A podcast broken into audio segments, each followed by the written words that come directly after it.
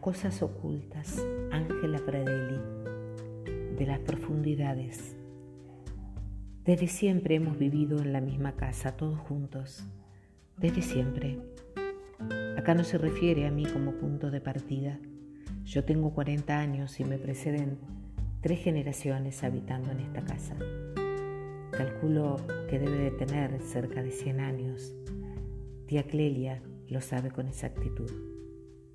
Es inmensa, luminosa, fuerte.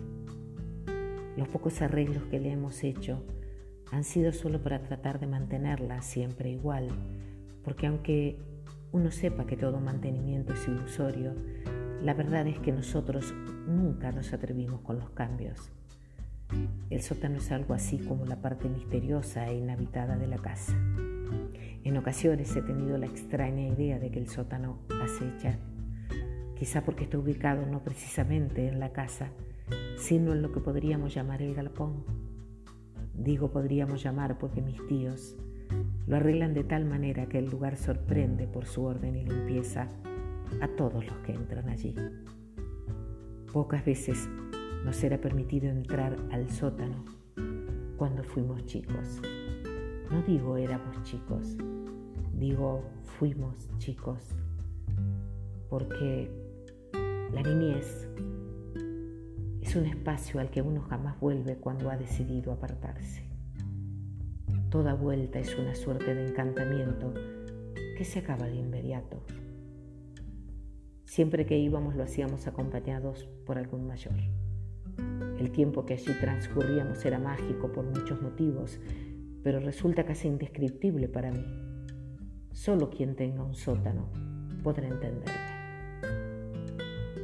La idea me venía dando vueltas en la cabeza hacía rato, mudarme al sótano, pero las cosas fáciles e importantes para uno resultan ser las más difíciles de entender para nosotros. Tuve que pensar una estrategia porque no quería entrar en un nuevo conflicto familiar. Aparecí una tarde de principios de último enero diciendo que las vacaciones en la oficina me tocaban en la primera quincena de febrero y que me había invitado un compañero a la casa que su familia tenía en Villa Gesell.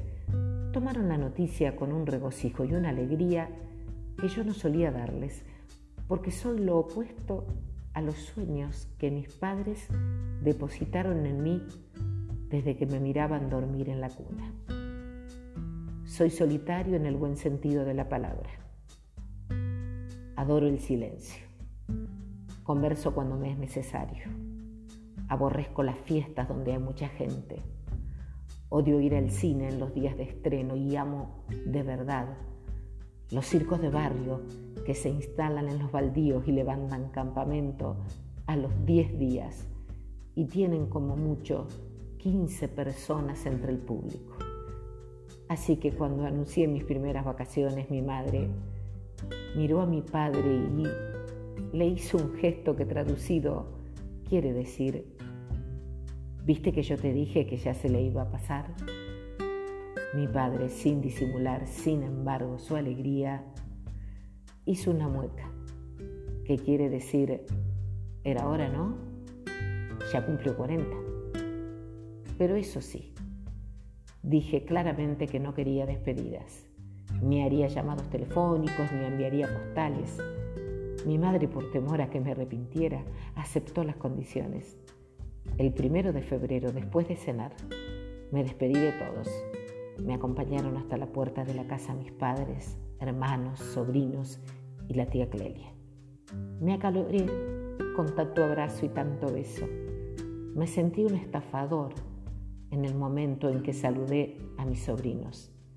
Pero se me pasó cuando me abrazó mi padre. thank you